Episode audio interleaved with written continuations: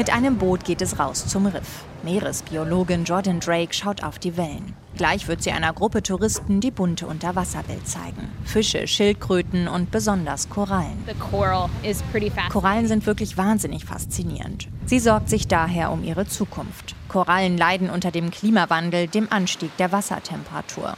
Sie könnten wie Menschen einen Hitzeschlag erleiden. Wird es ihnen zu warm, stoßen sie die Algen ab, die sie sonst ernähren und ihnen Farbe geben. Sie werden weiß.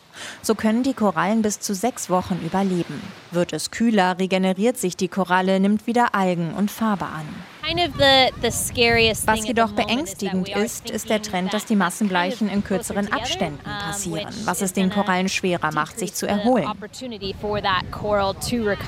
Sagt Jordan Drake, die an der James Cook Universität in Townsville studiert hat. Scott Heron ist dort Physikprofessor. Er sitzt unter anderem im Welterbekomitee der UNESCO. Zwar habe sich das Riff in den vergangenen Jahren von schweren Korallenbleichen erholt, doch die neuen jungen Korallen seien anfällig. Die Erholung basiert nicht auf den langsam wachsenden großen Korallen, die das Fundament des Riffs bilden. Gewachsen sind die schnell wachsenden, verzweigten, schönen Korallen. Aber das sind auch die Korallen, die am anfälligsten für die nächste Hitzewelle sind.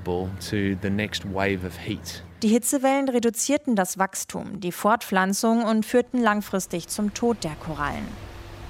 Meeresbiologen und Korallenforscher in ganz Australien arbeiten daher daran, das Riff zu retten, mit allen Tricks. In Cairns im Aquarium gibt es ein Ersatzteillager fürs Riff. Jede Korallenart wird hier einmal aufbewahrt. In der Natur vermehren sich Korallen nur einmal im Jahr. Meeresbiologen nennen dieses Ereignis Orgie im Ozean. Alle Korallen stoßen gleichzeitig Samen und Eizellen aus.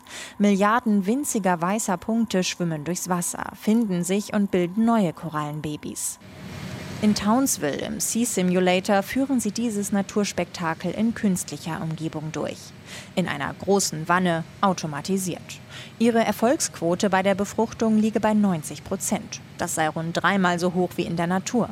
So produzieren sie Millionen Larven in einer Nacht. Annika Lemp forscht an Korallen, die Hitze besser vertragen. Dafür kreuzt sie verschiedene Korallenarten. Wir versuchen, Eier und Spermien von verschiedenen Korallen zu sammeln und daraus Babykorallen zu züchten, die hitzeresistenter sind. Die junge Frau steht in einem Raum mit Dutzenden großen Aquarien. Vorsichtig schüttet sie eine Nährlösung ins Wasser. Bei der Korallenzucht ist Geduld gefragt.